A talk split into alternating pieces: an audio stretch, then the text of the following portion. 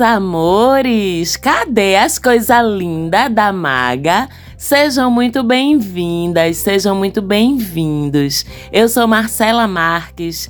Esse é o Mapa da Maga, seu podcast que todas as semanas traz as informações do céu para vocês, o que é que está acontecendo e como é que está impactando a gente aqui no planeta Terra. Vamos olhar para a semana que vai desta segunda-feira, dia 19, até o próximo dia 25 de dezembro, dia de Natal. Uma semana que começa com lua minguante em escorpião, é aquela lavagem, né, minha gente? Lua minguante em escorpião é aquela lavagem de corpo e alma. Teremos essa lua na segunda e terça dessa semana, então esses dias são os melhores momentos de a gente jogar nossos pesos todos para lá, se livrar deles para entrarmos no ano novo levinhas, lua minguante, é tempo de limpeza, escorpião mais ainda e fim de ano mais ainda Lembrando que essa também é a última lua minguante do ano, uma nova lua minguante só ano que vem. Então vamos aproveitar esse momento para fazer esses nossos descarregos, ritualizar isso de alguma forma, porque a gente sabe que a ritualização, ela gera movimento energético, ela gera intenção e, portanto, facilita os processos que a gente está colocando em andamento. Maga, então dá uma sugestão aí, como é que a gente pode ritualizar essa limpeza nesses dois dias de lua minguante escorpião? Bem, eu gosto sempre muito da escrita, já compartilhei isso com vocês algumas vezes aqui. Então você pode fazer uma lista do que você quer desapegar, do que você quer lavar de você, do que você quer limpar. A lista de pessoas, de sentimentos, de situações, de crenças limitantes, de vícios, de mágoas, de coisas materiais ou apegos materiais, o que for. Antes de começar a fazer essa lista, reflita bem, organize os pensamentos, porque é importante clareza no que você está mentalizando para colocar na lista e no que você vai colocar no papel. E quando você for fazer essa lista, já faça invocando um sentimento de despedida, de desapego, de deixar ir aquelas coisas que você vai estar escrevendo. Feito isso, então, você pode escrever assim. Estou entregando a essa lua minguante para que sejam descarregados de mim. Aí faz os tópicos, faz a listazinha. Alguns exemplos práticos. Minha relação que não tá legal, que não tá saudável com fulana ou com fulano, da qual eu quero me desapegar. Meus sentimentos por fulano ou por fulana, e não precisa só ser relação amorosa de casal, pode ser qualquer tipo de relação, que esses sentimentos não estão me fazendo bem e eu quero que eles vão embora. Meu medo de deixar meu emprego e ir atrás dos meus sonhos, do que eu realmente quero fazer. Minha crença de escassez, que faz com que eu tenha uma relação difícil com minha grana, com minha estabilidade material, meu sintoma físico tal minha mágoa de tal pessoa por causa de tal coisa que ela me fez. Vocês entendem como é que funciona, né? Especificar e colocar de uma forma bem objetiva, bem direta. E repito, ritualize esse momento, faça um clima, acenda um incenso, se conecte com seus guias. E aí, depois que você escrever a lista, leia em voz alta com convicção, com atenção e com intenção. Depois que você lê com esse sentimento de desapego, de despedida, você pode queimar a lista, visualizando que essa fumaça tá levando aquele conteúdo que você escreveu e está se elevando até a lua. Não precisa, inclusive, gente, estar visualizando a lua fisicamente, não, tá? Pode ser até de dia, mas essa intenção na fumaça subindo, essa visualização e chegando até a lua é importante para fortalecer o ritual. E visualize também que nesse movimento, nessa subida da fumaça até a lua, essas coisas que você escreveu estão indo embora. Você está sendo descarregada ou descarregado delas. Quando você terminar, você faz uma oração como você sentir no seu coração. Não tem jeito certo nem errado. O certo é o que é certo para você. Você agradece também ao final. Você expressa um sentimento de gratidão, um simples eu sou grata, eu sou grato. Se for feito com sinceridade, se for feito com amor, já funciona. Mas de forma mais concreta, essa lua na segunda e terça vai estar em oposição a Urano. Então a gente pode esperar esperar algum acontecimento imprevisto, algum obstáculo a superar, que Urano age sem avisar, mas a Lua também vai estar em sextil, ângulo de oportunidade, ângulo de fluidez, com Mercúrio e com Vênus. Então, da mesma forma que esse momento de lua minguante em escorpião, segunda e terça, é super bacana para a gente ritualizar os nossos desapegos, como acabamos de dizer aqui, também vai favorecer e trazer boas oportunidades no campo das nossas comunicações, das nossas relações afetivas e da nossa grana, que são assuntos de Mercúrio e de Vênus. Então, segunda e terça é um bom momento para a gente comunicar nossas intenções de todos os tipos, para a gente fazer acordos nas nossas relações, principalmente amorosas, para a gente declarar nossos sentimentos para alguém, para a gente se conectar com o nosso feminino, principalmente nós, mulheres, né? Com nossos guias espirituais, com nossas guias espirituais, porque envolve Lua, que é uma face do feminino, Vênus, que é outra face do feminino, e envolve um signo que é super sensível sensível e aberto espiritualmente, que é o signo de Escorpião. E Mercúrio envolve comunicação. E meninos, aproveito também para sugerir que vocês se conectem também com seu feminino, porque vocês têm e estão precisando dessa conexão. Esse sextil também traz aí umas oportunidades bacaninhas de grana, tá, gente? Principalmente se você souber vender o seu peixe, souber comunicar o seu trabalho, souber comunicar o seu produto, o seu serviço. Pode ter aí alguns momentos bem bacanas para incrementar o seu bolso nesse fim de ano. E aí na terça, dia 20, depois de um tempo de volta ao signo de Peixes, por conta da sua retrogradação, Júpiter agora vai retornar a Ares em seu movimento direto, mais uma vez, onde fica até maio. Júpiter aumenta, amplia as qualidades, os assuntos do signo em que ele estiver.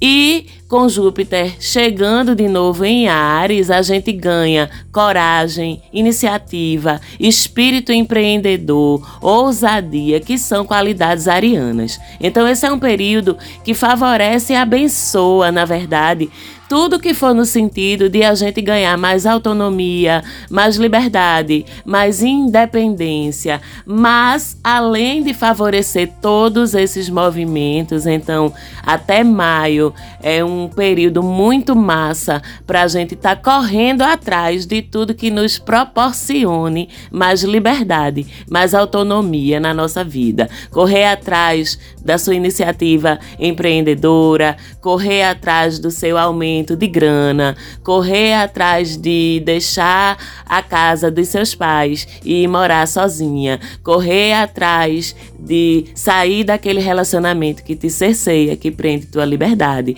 correr atrás de fazer aquele movimento que tu estás aí cheio ou cheia de vontade de fazer e ainda não reuniu aquele ímpeto necessário, é uma viagem mais longa, é uma viagem sozinha ou sozinho, é algo que você precisa conversar, ou negociar ou resolver com alguém. Tudo que favorece a gente estar mais solto, mais livre, mais leve, mais aventureiro, vamos dizer assim, fica favorecido por Júpiter, que aliás é regente de Sagitário. E esse instinto aventureiro ganha o fogo ariano, né, com essa presença presença de Júpiter em Ares, tudo isso fica favorecido.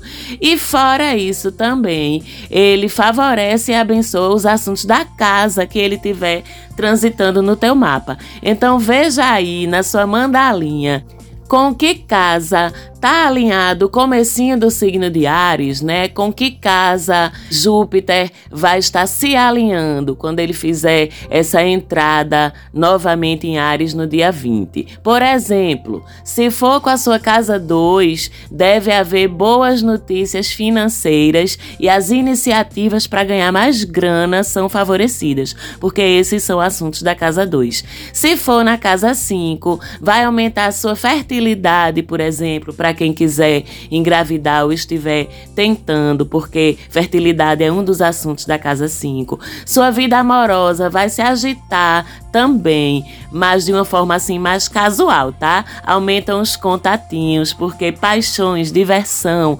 prazeres são assuntos da casa 5 e assim por diante. Cada casa zodiacal rege um conjunto de assuntos e esse conjunto de assuntos vai ser estimulado e abençoado por Júpiter, dependendo de onde ele estiver passando no seu mapa. Se você tem dificuldade para encontrar, fala comigo lá no nosso Insta, arroba mapa da maga, que eu tô sempre tirando dúvidas lá, ensinando vocês a dar essa olhadinha. Mas o bom mesmo é você ter e conhecer o seu mapa e como funcionam os trânsitos. Prometo que algum dia ainda vou preparar um material para ajudar vocês a dar esse suporte nisso, para que vocês entendam melhor consigam interpretar o que significa essas mudanças de signo, particularmente para você, dentro do seu mapa natal.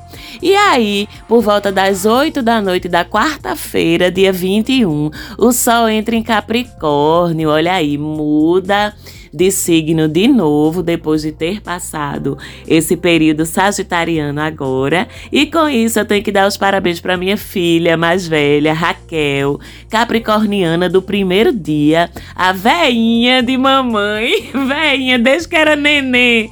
Meu Deus do céu, como boa capricorniana, uma velhinha desde que era neném. E parabéns aos capricornianos regidos por Saturno, por isso esse ar maduro maduro, por isso esse ar até atemporal que as pessoas saturninas, capricornianas têm. Vocês que são seres maduros, comprometidos, persistentes, focados, responsáveis, né? Fazem a máquina do mundo material girar e é importante que isso aconteça com sua produtividade, com seu espírito de liderança, com sua facilidade de exercer poder e domínio sobre as situações, com sua visão de futuro, com sua capacidade de fazer e gerenciar bem a grana, os recursos materiais. Só precisam pegar mais leve com vocês mesmos, né? Não esquecer dos valores subjetivos da vida, que são tão ou mais importantes do que as conquistas materiais, do que o sucesso, do que o reconhecimento profissional. Desejo um feliz ciclo novo a vocês, Capres, com muitas realizações materiais, sim, que é importante, mas também realizações imateriais, realizações do coração. E com esses 30 dias de sol em Capricórnio, o que é que acontece para todos nós aqui na Terra? Ora, todos nós vamos amadurecer e nos tornar mais responsáveis em relação a algum tema da nossa vida, tá? Vamos nos esforçar mais nesse tema, mas também vamos nos cobrar mais. E aqui fica também a dica de que comprometimento não precisa necessariamente vir com peso, não, tá, gente? A gente pode ser comprometido, pode nos esforçar, pode correr atrás das coisas, ser competente, ser esforçado e fazer isso com leveza. Vamos quebrar essa crença de que comprometimento e esforço necessariamente precisa ser algo penoso, porque não precisa. E se você todo dia, como se diz, tem que matar um leão, e se os seus compromissos são sofridos e pesam diariamente, o tempo todo, todos os dias sobre você, tem alguma coisa errada aí, tá? E vale a pena investigar. Mas esse período também é ótimo para a gente se dedicar a coisas que exijam paciência tem a coisa muito. Uma temporada Capricórnio tem uma coisa do respeito, a passagem do tempo, sabe? Saturno é o senhor do tempo, regente de Capricórnio. E até o tempo, a qualidade do tempo e a forma do tempo passar muda quando o céu está muito capricorniano ou quando Saturno está muito ativado. Pensando em tempo, a gente sabe que também essa é uma fase para a gente estabelecer objetivos de futuro, de longo prazo e se dedicar a eles de forma persistente, pé no chão, tomando ações concretas, efetivas no sentido de realizar esses objetivos, porque o céu capricorniano, com o sol em Capricórnio, ajuda as iniciativas que a gente tiver nesse sentido. Tudo que os resultados vêm a longo prazo e trazem mais estabilidade de alguma forma para a vida da gente é favorecido por esse ciclo do Sol em Capricórnio. E principalmente se tem a ver com a materialidade, tá? Então, é o momento de começar uma poupança, um investimento mais conservador, uma previdência privada. É o momento de investir num imóvel, de começar a estudar para um concurso, de buscar um conhecimento novo que te ajude a crescer profissionalmente, ou de se dedicar a construir um plano de carreira para você você, que preveja sua ascensão profissional para os próximos anos. Pense sobre o seu presente, se ele está correndo da forma que você quer, que garanta o seu futuro do jeito que você quer, livre, inclusive, de padrões e paradigmas que não são seus, tá? E se não tá, então assuma a responsabilidade agora de dar os passos concretos na direção desse futuro e comece agora nesse ciclo que ele é muito favorável para isso. A gente pode sentir, inclusive, que o tempo passa mais devagar, que as coisas se arrastam, demoram um pouquinho mais para acontecer.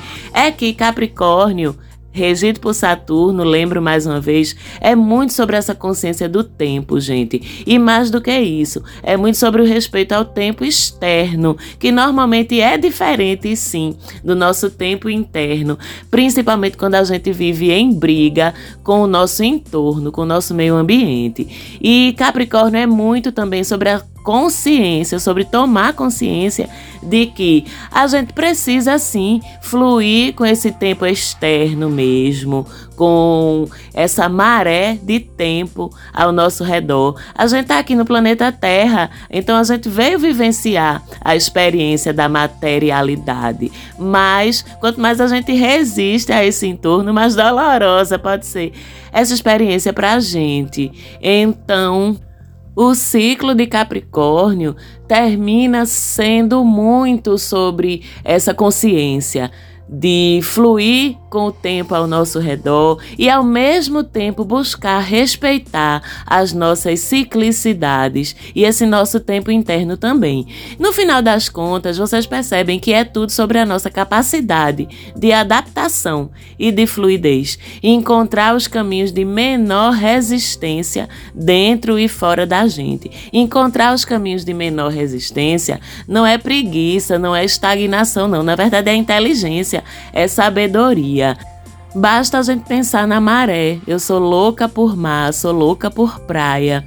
E eu sempre observo muito, né, como funciona a questão da maré secando, subindo, a questão das ondas chegando até a beira da praia e sendo sugadas de novo de volta para o oceano. Quem gosta de mar, de praia e de observar a natureza já deve ter percebido que muito pouca coisa acontece no sentido contra a maré, né? É, os peixes fluem com as ondas, as algas fluem com as ondas, a gente flui com as ondas quando a gente está nadando, quando a gente está dentro d'água. É sempre muito mais fácil A gente se cansa menos quando a gente está a favor das ondas, a favor da maré. E é mais ou menos sobre isso que eu estou falando quando eu falo das ondas do tempo e dessa questão de encontrar os caminhos de menor resistência, certo? Vamos refletir, ficou a filosofia de hoje, mas mesmo assim, com tempo, com paciência, com fluir de uma forma suave. Mesmo assim, se for para produzir, para realizar as coisas, Capricórnio tem pressa, tá? E é por isso que já no dia 23 de manhã, 24 horas, ou pouco mais depois que o Sol entrou em Capricórnio, por volta das sete e pouca da manhã, a Lua Nova também chega e inaugura de vez o ciclo. Sol e Lua em Capricórnio no dia 23 de manhã. Então você pode plantar suas intenções com esse sol e lua nova também. É a última lua nova do ano. Vamos plantar intenções materiais, profissionais principalmente, mas todas as outras também nessa sexta-feira, dia 23. Se lá no começo da semana a gente ritualizou o desapego, agora a gente vai ritualizar o plantio das nossas intenções, do que a gente quer alcançar. Escreva do mesmo mesmo jeito o que você quer atingir, principalmente material e profissionalmente nos próximos meses, mas vale para todas as outras coisas também. E no mesmo formato que eu já expliquei lá no comecinho. Você pode até estabelecer um prazo para conseguir ou para estar num bom caminho e concreto caminho para esses objetivos. Vamos dizer um prazo de seis meses e faz sentido porque daqui a seis meses a alunação se inverte, né? A gente vai ter um sol em câncer, que é o oposto de Capricórnio, uma lua nova em Câncer, que é o oposto de Capricórnio, e lua cheia em Capricórnio. Então, esses seis meses eles configuram um fechamento de ciclo. E aí você escreve: nos próximos seis meses eu irei conquistar. Não é eu quero, não, tá, gente? Porque querer não necessariamente significa que a gente vai conseguir. E o universo ele é sensível à assertividade do nosso pensamento e da nossa linguagem. Então você escreve: nos próximos seis meses eu irei conquistar. E aí escreve claramente seus objetivos, né? Tenha em mente, entretanto, que essa lua nova vai ocorrer em quadratura, conflito, tensão com Júpiter. Então, como Júpiter é exagerado e a quadratura é um ângulo desafiador, você vai ter uma tendência de exagerar nos pedidos ou focar demais em coisas muito materiais, até mesmo egoístas. Então, não esqueça de incluir o bem de outras pessoas no seu decreto, no seu plantio, não. E não esqueça de ser generoso, sim, consigo mesmo, consigo mesma, mas não ganancioso ou fútil, certo? E aí, depois disso, a mesma coisa que eu já falei, em termos de ritualização, de clima, de conexão. Só que esse papel, em vez de você queimar, você vai enterrar na terra, tá? Mentalizando que está plantando uma semente. Pode ser em qualquer terra. Se você tem um quintal na sua casa, um jardim, ou pode ser numa praça, num parque, até num vasinho de planta na sua casa. E aí, depois que você fizer esse plantio, com intenção, com atenção no que você está fazendo, com a mentalização de quem está de fato plantando algo que vai ser colhido. Depois da cerimônia, você agradece, sempre lembrar que você mentaliza que aquela sementinha já está plantada e que ela vai brotar e crescer ao longo dos próximos meses. E falando em quadratura, em meio a tudo isso, a gente vai estar tá também meio confusa, meio exagerada, meio nebulosa essa semana, porque Sol faz quadratura com Júpiter e com Netuno, com Netuno até o dia 22, quinta-feira, com Júpiter a semana inteira. Então é muito importante a gente usar nossa racionalidade essa estarmos conscientes de cada movimento nosso, recuarmos em vez de avançarmos quando estivermos na dúvida sobre alguma coisa, permanecermos modestos, humildes e verdadeiros, não entrar em confronto gratuito, não peitar gente que pode prejudicar a gente com o uso do poder, sermos inteligentes, estratégicos e diplomáticos nas nossas interações, sermos honestos honestos e honestas, inclusive com a gente mesmo, para que a gente não idealize situações, para que a gente não passe pano para quem não merece, para que a gente não falte com a verdade com ninguém, por motivo nenhum. E a partir de terça, atenção, meus sensitivos, minhas sensitivas, meus bruxos, minhas bruxas, se liguem que Mercúrio faz sextil com Netuno, as portas da percepção vão se abrir, então podem se preparar para as vozes na sua cabeça, para os sonhos proféticos, para as viagens astrais, para as psicografias, para as canalizações. Até quem tem medo da sua mediunidade, segure que essa semana vai ser bem sensível.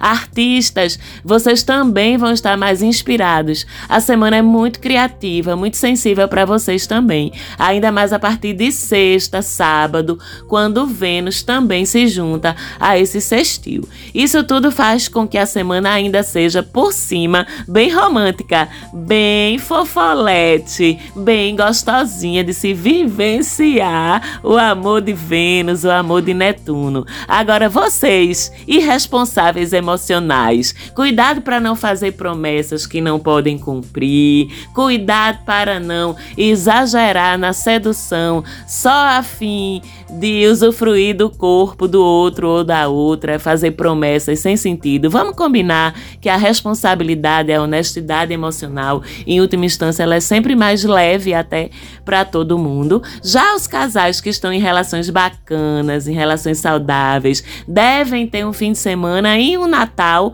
muito massa, com essa configuração aí de Vênus, Mercúrio e Netuno. A noite da véspera de Natal, aliás, deve ser bem harmônica, tá, gente?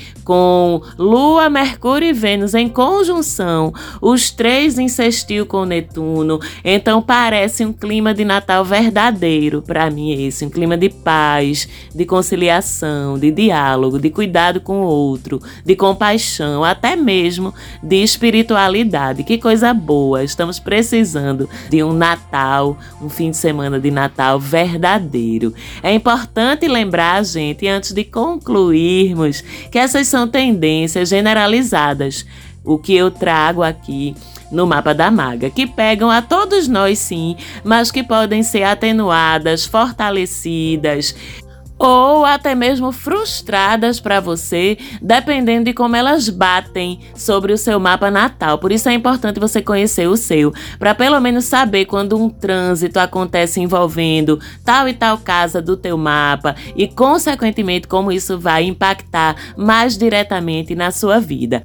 Se você tem interesse em fazer o seu mapa natal, você pode entrar em contato comigo também lá no Instagram, arroba que eu te passo lá direitinho como é que funciona, como é que eu faço esse trabalho, que é tão maravilhoso, tão importante também para o teu autoconhecimento. Gostaria de deixar aqui o meu Feliz Natal para todas vocês e todos vocês. O meu Feliz Natal e meu sempre muito obrigada à minha produtora do coração, Falante Áudio, que toma conta do podcast com tanto carinho e com tanta competência. Estaremos aqui de novo semana que vem com mais um programa e logo, logo também eu vou estar falando das grandes tendências astrológicas do ano de 2023. Um beijo bem grande para todo mundo e até lá!